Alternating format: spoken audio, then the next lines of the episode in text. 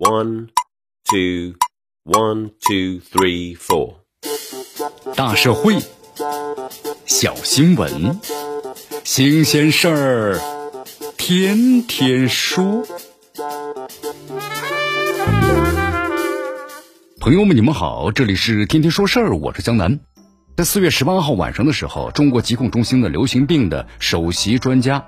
吴尊友在其个人微博呢是发布长文，在文章里啊，他这样提出：国内有些人呢对继续坚持动态清零没有了信心，甚至有人呢把动态清零和零感染呢混淆在一起，认为现阶段呢针对这新的疫情形势，动态清零是不可能实现的。而这些观点的提出，其实是源于对动态清零的误解。吴尊友的解释啊非常详细，说的也非常的通俗易懂。这动态清零的根本宗旨就扑灭一起疫情，不让疫情呢在当地生根。此外，就是对于当前一些不同的声音和误解，他一一做出了解释。比如他说，这动态清零啊不等于是零感染，但是要求呢在疫情所在地及时的阻断传播。再比如说，一些人呢一提到动态清零就想到全城的风控，他认为只有当发现呢过晚了，没有及时控制住的情况之下，才使用的是风控措施。再比如说，有一些人一提到那动态清零，就想到对经济影响非常大。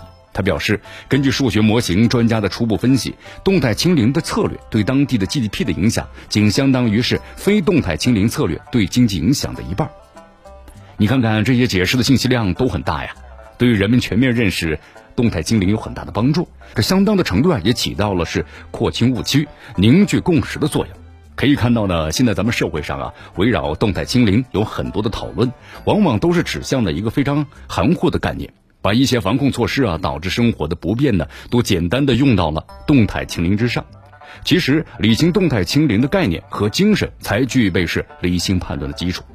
从吴尊友呢这番解释中，能够发现很多内容啊和社会共识是一致的。比如说，像动态清零强调的是把疫情对人民身体健康和生命安全的威胁，以及对社会稳定和经济发展的影响控制在最小。这恰恰呢是用最小的代价实现了最大防控成果的体现。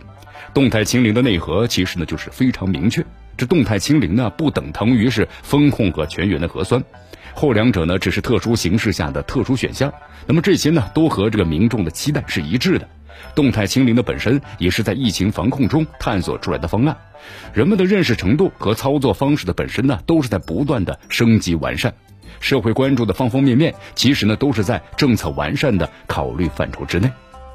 近期疫情反弹是非常明显的，不少地方呢都相继采取了相对呢比较严格的疫情防控措施。这些防控措施是否得当，那么精准？事实上啊，也应该对动态清零的要求做出一番的梳理，而一些尚未采取措施的地方，也应当仔细的研究呢形势，及早做到早发现、早控制，把疫情消灭在萌芽之中，尽可能的减轻对社会正常秩序的冲击。在这个背景之下，咱们更要充分认识到疫情防控的复杂性、艰巨性和反复性，也要看到呢，动态清零政策在过去两年多的时间里。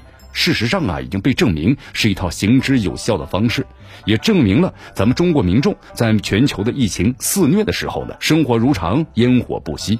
就在前不久，吉林省的各市州呢，均实现了社会的全面清零目标。这个阶段的胜利，再次证明了动态清零策略是咱们中国的疫情防控的最佳的选择。而眼下这个特殊的时刻，各方呢就必须坚持和落实好动态清零的总方针。社会各界呢也应当对动态清零有更加全面、准确和深刻的理解。全社会啊团结一致，齐心协力，共同应对好这一波疫情的挑战。这里是天天说事儿，我是江南，咱们明天见。